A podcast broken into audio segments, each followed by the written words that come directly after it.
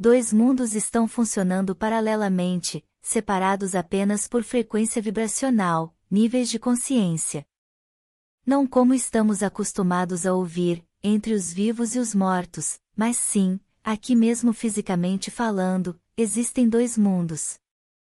Em todos os cantos do universo, isso já está bem evidente, no entanto, para muitos ainda é incompreensível por não ser uma ação mental. Entender a nova energia com explicações mentais é explicar álgebra no jardim da infância. A mente não reconhece a linguagem da luz, essa só pode ser sentida, então nesse momento estamos falando duas línguas diferentes, por isso é de extrema importância a cautela na ação de falar e de ouvir. O ego se arma diante do que ele não conhece, e ele não conhece a luz. Qualquer proposta de mudança de paradigma é uma ameaça para o ser humano mental. Sendo assim, um dos atributos espirituais mais eficientes, para manter as frequências elevadas, é a compaixão, isto é, entender com o coração que cada um está em um caminho, em níveis diferentes de entendimentos, nos quais os padrões não mudam com mágica.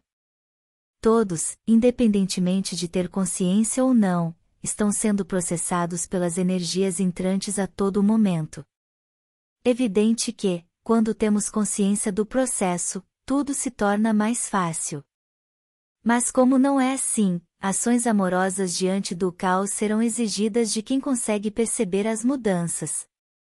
Devemos emanar diariamente boas vibrações, até que os inconscientes percebam que tudo isso nada mais é que um jogo, um teatro, que tudo isso não passa de uma oportunidade para nos reconhecermos como seres divinos. E que já experimentamos o suficiente, que chegamos à beira da nossa própria destruição, o basta já foi dado. A expressão tão usada ultimamente, com que algumas pessoas até se irritam, a nova era de luz já está implantada no planeta, e não existe retorno, não é só uma expressão verbal como antigamente, algo utópico. A nova energia já é uma realidade. Os problemas sociais, políticos e religiosos estão trazendo o resto de lixo energético a ser liberado para que as cortinas se fechem. Essa ideia é totalmente sem sentido para as mentes condicionadas aos padrões mentais da ilusão, bem como para todos nós, durante inúmeras existências. Tudo está ruindo: sistema financeiro, sistema religioso, sistema político, sistema social, familiar, educacional. Estruturas que pareciam sólidas e impenetráveis estão sendo diluídas como pó personalidades públicas dos setores financeiros, políticos, religiosos serão presas, porque isso faz parte da limpeza necessária para a libertação da humanidade. É só aguardar. As novas informações começaram a chegar há menos de 30 anos, é um assunto realmente novo. Imaginar 8 bilhões de almas sendo advertidas de que nada no planeta é a verdade, e que agora devemos arrumar nossa bagunça e voltar para casa. É exatamente isso que está acontecendo: reconhecer e juntar o lixo que depositamos no planeta e depois voltarmos para casa.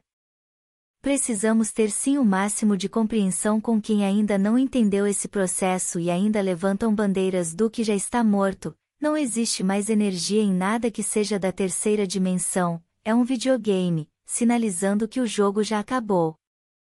Mas as pessoas estão viciadas no jogo e não conseguem parar olhar do lado de cá do véu, assistir ao sofrimento sem nada poder fazer.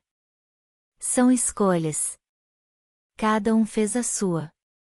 Precisam terminar a experiência que escolheram. Há um tempo para cada um, ou o tempo é cada um, chegará a hora para todos.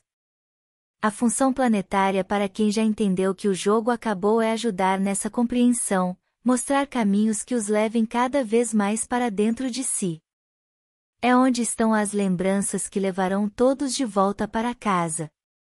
Esperamos em Cristo que esse dia chegue logo.